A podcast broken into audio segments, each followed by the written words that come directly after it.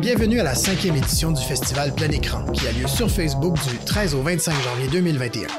Nicolas Krief au micro, très heureux d'animer encore cette année les conversations avec les cinéastes invités à la compétition nationale. Les conversations sont présentées par la Caisse des Jardins de la Culture, que nous remercions pour son soutien.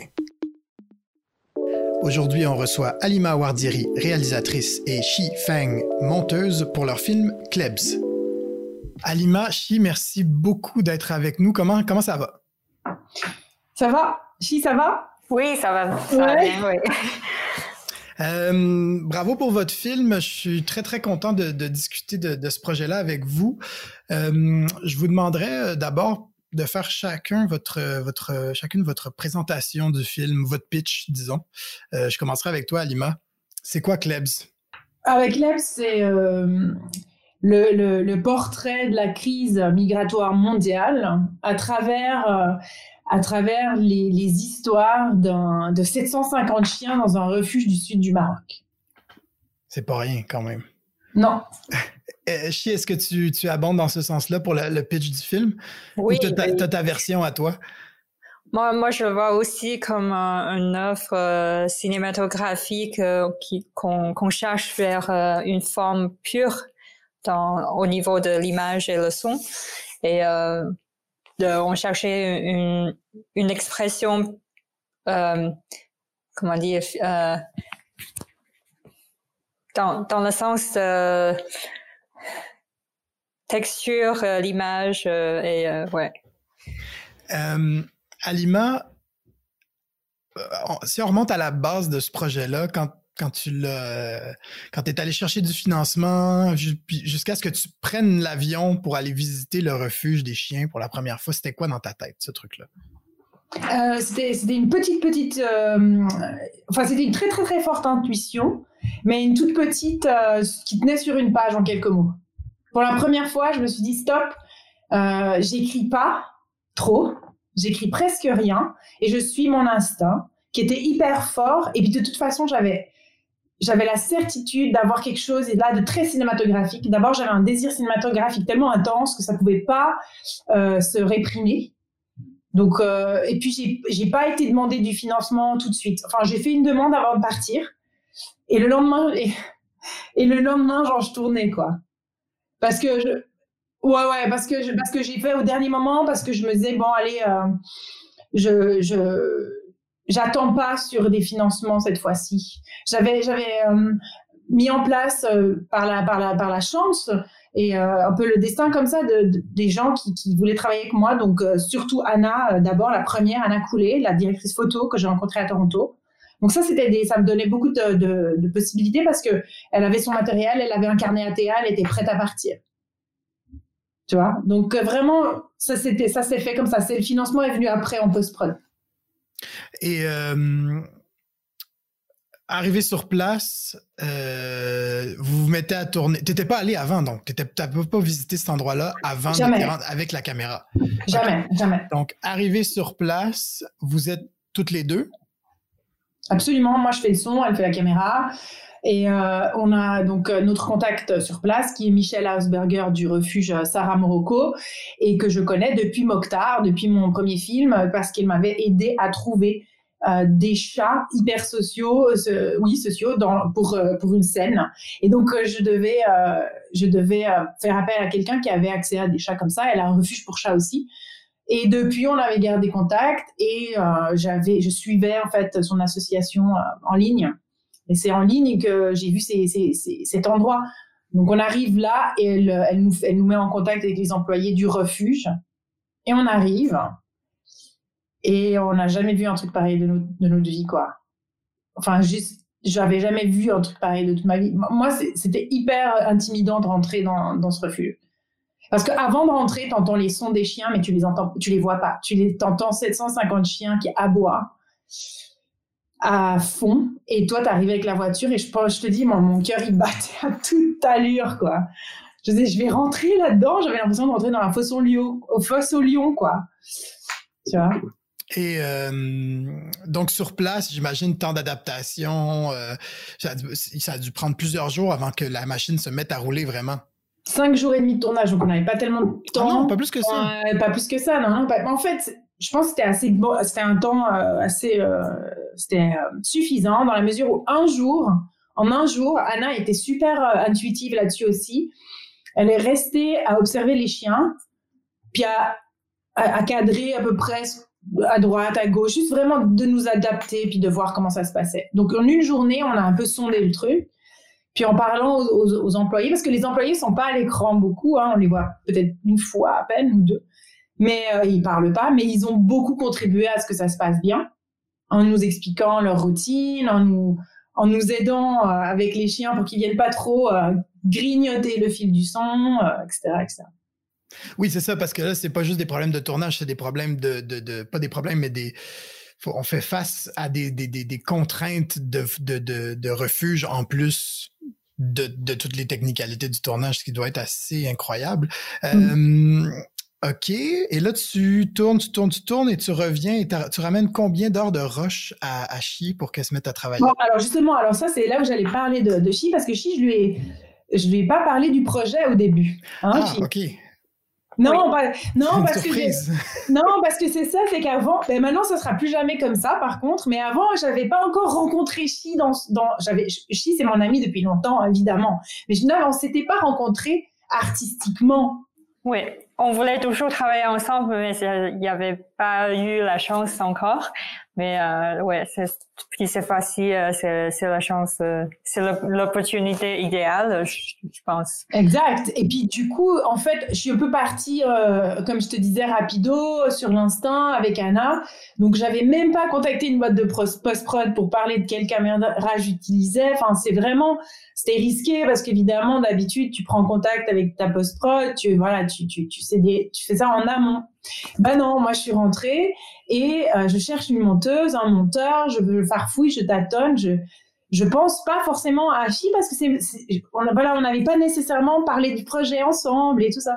Puis Albéric, mon ami euh, Albéric Ortenèche qui est réalisateur aussi, dit mais, mais mais tu as pas pensé à Feng Chi Je dis oh mais oui, mais Feng Chi mais évidemment. Puis là je t'ai appelé et puis tu tu peux reprendre à partir de là quoi. Ouais, puis euh, puis m'avait parlé de ce projet que qu'elle a eu. Euh, moi, je, je pense qu'elle avait des idées très claires euh, sur la forme déjà, que sur l'énergie euh, des, des chiens dans ce film qui l'a bouleversé. Puis je, commence, on a commencé à parler de ça. Euh, puis on a travaillé pendant dix jours. Avec combien d'heures de rush déjà? C'était je crois que c'est 20 heures, euh, moins de 20 heures, ouais. Pas tellement. parce que euh, il y a 5, 5 jours de tournage, puis chaque jour, euh, vous allez tourner peut-être maximum 3 heures. Deux même. même 2, 3 heures, ça veut dire 10 à 15 heures de rush. Ouais. Ouais. Puis on a, on a, on avait déjà des idées que ça soit être les plans très longs, c'est des plans séquences. Euh, on laisse du temps à rouler dans, dans les plans. Puis euh, on va on va on va aussi euh, euh, priorité les, les, les plans qui qui sont plus abstraits sur les textures, la couleur. Euh, ouais. Donc ça nous facilite de faire des choix. Est-ce que c'était euh, cette métaphore de la crise migratoire dès le départ? Ou c'est arrivé dans cette écriture de montage-là que vous avez fait ensuite avec les roches? Moi, j'avais une intuition euh, depuis le départ. Qui était là aussi pour ça. OK, ça faisait aussi partie de la conception. C'était pas que le refuge de chiens. OK. Non. Encore plus quand je suis arrivée sur place et que j'ai vu l'espace, comment c'était fait, puis ces compartiments, certains, étaient regroupés dans euh, un enclos plutôt qu'un autre, et puis euh, cette fougue à l'approche de la nourriture, c'était, ça, faisait, ça faisait trop penser à ça, puis ça faisait penser simplement aux humains, quoi, ça faisait penser à beaucoup de situations humaines de notre société contemporaine. Je trouvais que ça faisait penser à beaucoup euh, de, situations de, voilà, donc et puis à un moment donné, voilà, je me suis dit, il faut vraiment euh, faut vraiment affirmer mon point de vue avec la phrase, enfin la radio à la fin.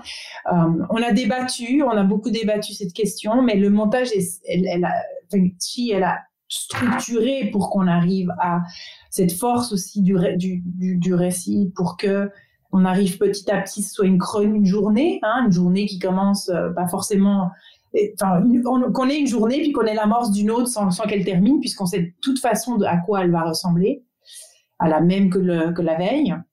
Mais voilà, c'est vraiment, elle a apporté cette, cette, structure, mais toujours en tête, on avait cette métaphore. Et euh, est-ce que ça a été discuté longtemps? Est-ce que ça a donc été une option de ne pas mettre l'extrait radio et de simplement évoquer par l'image? Chi, c'était quoi ton, ton, point de vue par rapport à ça? Oui, c'est une question qui, qui on, on, se pose cette question, puis aussi c'est une question qui s'est posée par beaucoup de public après en, en voyant le film.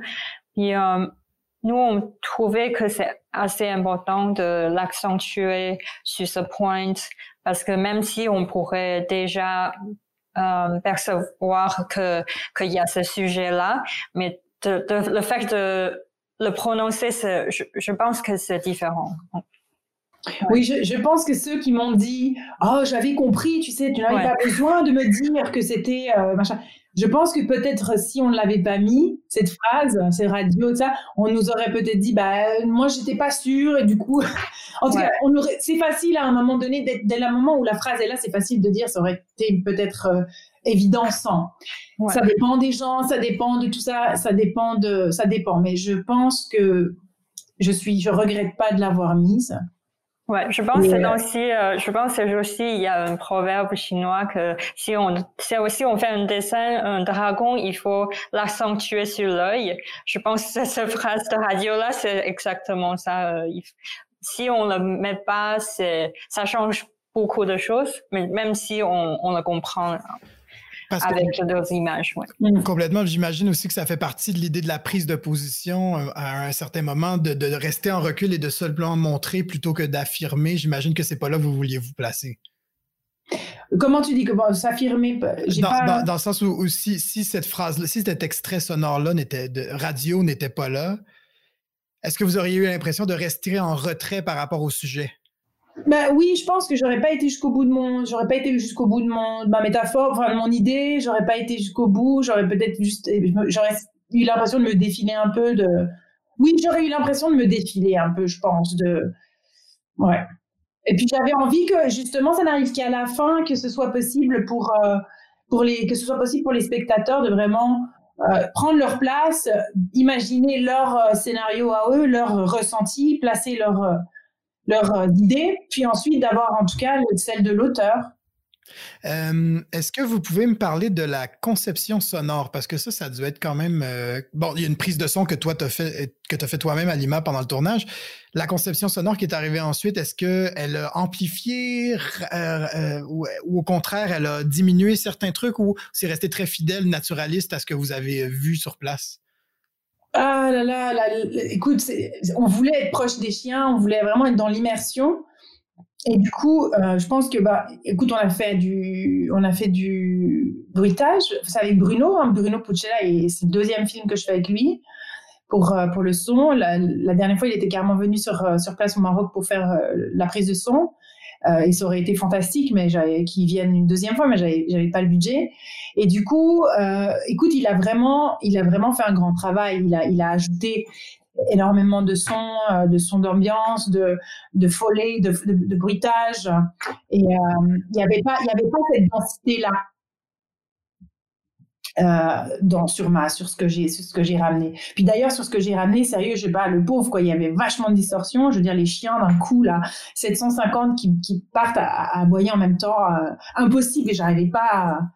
Enfin, je, remettais à niveau, mais ça arrêtait pas de, de, bouger dans tous les sens. Il a fait d'abord probablement un très, très gros nettoyage. Il a, il a bien, et ensuite il a beaucoup travaillé au niveau du, du bruitage avec Paul Hubert, qui a fait un super boulot de, de, de bruitage. Et puis on était vraiment, le but c'était d'être avec eux, d'être très proche, de, dans le naturel, oui, oui, dans le naturel, jusqu'à ce qu'on change de point de vue. Là, je lui ai dit, vas-y, propose-moi des trucs. Vraiment, euh, j'ai dit vraiment, libre à toi. Et euh, il m'a proposé des choses. Et à partir de là, on a, on a décidé, on a évolué ensemble sur le, le, son final. Donc, est-ce qu'il y a eu, est-ce que le, film, entre le, montage euh, des images que, que Shi, tu as fait et cette conception sonore-là, est-ce que le film était très différent de, de parce que souvent, j'ai l'impression que le son change radicalement un film. Est-ce que dans ce cas-là, ça l'était ou, on est proche quand même de, du film final quand on termine le montage d'image? Qu'est-ce qu'on pense, tu Moi, je crois que le, son dans ce film, ça a l'accentué l'image encore parce que, euh, évidemment, on n'avait pas autant d'aboiements dans l'image euh, quand on fait l'enregistrement sur place.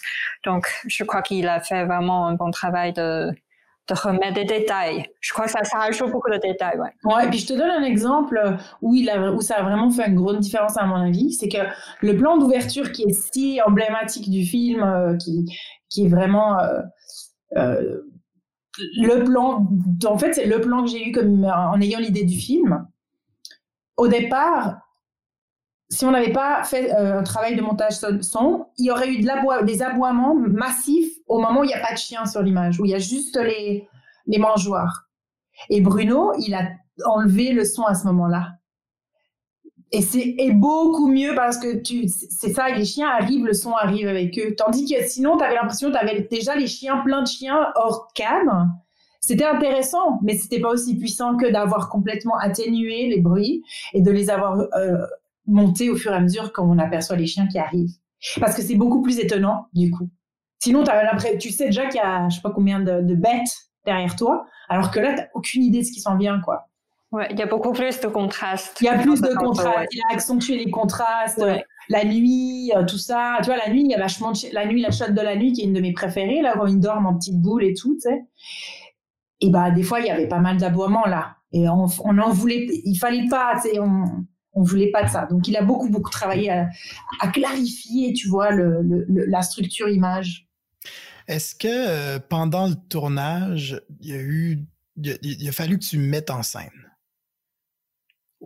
Est-ce qu'il a fallu tricher certains trucs? Est-ce qu'il a fallu, ben, forcément, il y en a.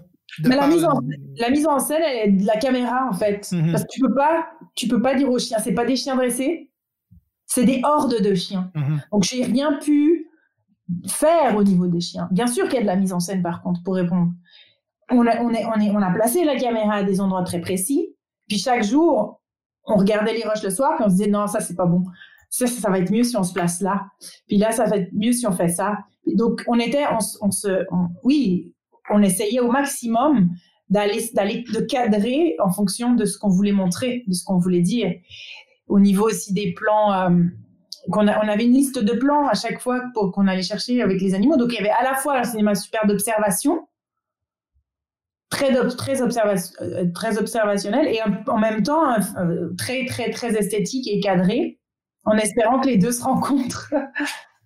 Euh, je peux vous affirmer que ça s'est rencontré complètement. Alima, après dix ans après Mokhtar, ça fait dix ans, ben, ça fait dix ans que tu te retrouves à Berlin dans la même section. le film a un super beau parcours, un peu comme Mokhtar. J'imagine que le cinéma, les tournages, le tournage te manquait. Oh, à fond, j'en pouvais plus. Sérieux, j'en pouvais plus. Je sais pas pourquoi j'ai attendu si. Enfin, si, je sais pourquoi. J'ai plein de raisons super euh, rationnelles pour te dire pourquoi j'ai attendu si longtemps. C'est parce que j'ai mis tous mes efforts dans le, dans le développement des longs métrages de fiction et tu sais à quel point ça peut être euh, long et, et, et, et, des fois même euh, qu'ils n'aboutissent jamais parce que c'est le premier, je sais pas, tu te prends pas de la bonne manière ou autre. Mais sinon, d'une autre, d'une autre, pour d'autres raisons, je sais pas pourquoi j'aurais pu très bien faire d'autres projets à côté euh, plus plus petits, euh, mais je ne l'ai pas fait. Et je, je, n'ai aucune euh, vraie réponse. peut-être il n'y avait pas de désir pendant ce temps-là, peut-être, je ne sais pas. Alors que là, c'est tout différent. Depuis ce film-là, j'ai d'autres idées, d'autres désirs. Les idées manquaient pas, mais j'avais pas les vrais désirs. J'avais pas envie de me lancer. Faut vraiment, moi, faut vraiment qu'il y ait un désir sincère, hyper authentique au fond de moi. Sinon, je peux en faire des films, tu vois, je peux en faire, mais mais, mais, mais. Euh, est-ce qu'on va vous retrouver ensemble dans un nouveau projet éventuellement? Que ce soit en fiction ou en documentaire? J'espère bien. Ouais, ouais, ouais, mais c'est sûr. c'est ça aussi, tu vois, moi, j'avais pas forcément trouvé ma, ma gang avec qui je pouvais créer, puis avec qui je pouvais discuter, puis faire des essais-erreurs, des trucs comme ça. Donc ça, c'est précieux. Hein. C'est méga précieux, je suis contente. Ben, écoutez, euh, félicitations pour votre très beau film et merci beaucoup de vous être prêté au, jeu des balados de, de plein écran. Le film va être euh, disponible, je pense, je sais pas si, je pense pas que c'est la fin du parcours, mais disons très avancé dans le parcours, c'est quand même, euh, c'est le fun de pouvoir le, partager comme ça sur Facebook au plus grand nombre. Oui, c'est très chouette. Il a encore deux, trois belles, deux, trois belles moments plateformes euh, qui vont arriver. Euh, on ne on peut pas encore trop, trop en discuter, mais on, on, le dira en temps et lieu et c'est fantastique. Le film va être, euh, va être encore partagé et discuté et longtemps, j'espère. Merci. Voilà. Merci à toi. Merci hein. beaucoup et à bientôt. à bientôt. Ce podcast vous est présenté grâce au soutien de la Caisse des Jardins de la Culture. La Caisse des Jardins de la Culture est une coopérative financière qui se dédie à 100% aux artistes, artisans et travailleurs autonomes. Alliés des artistes, moteur de l'économie culturelle et tremplin des organismes et des entrepreneurs, la Caisse de la Culture est sensible et à l'écoute de la réalité et des besoins de ses membres et les accompagne dans la réalisation de leurs projets personnels et professionnels le tout par le biais de conseils adaptés. Pour en apprendre plus sur la Caisse de la Culture et découvrir comment elle peut vous accompagner dans la réalisation de vos projets, rendez-vous au caisse de la culture.com.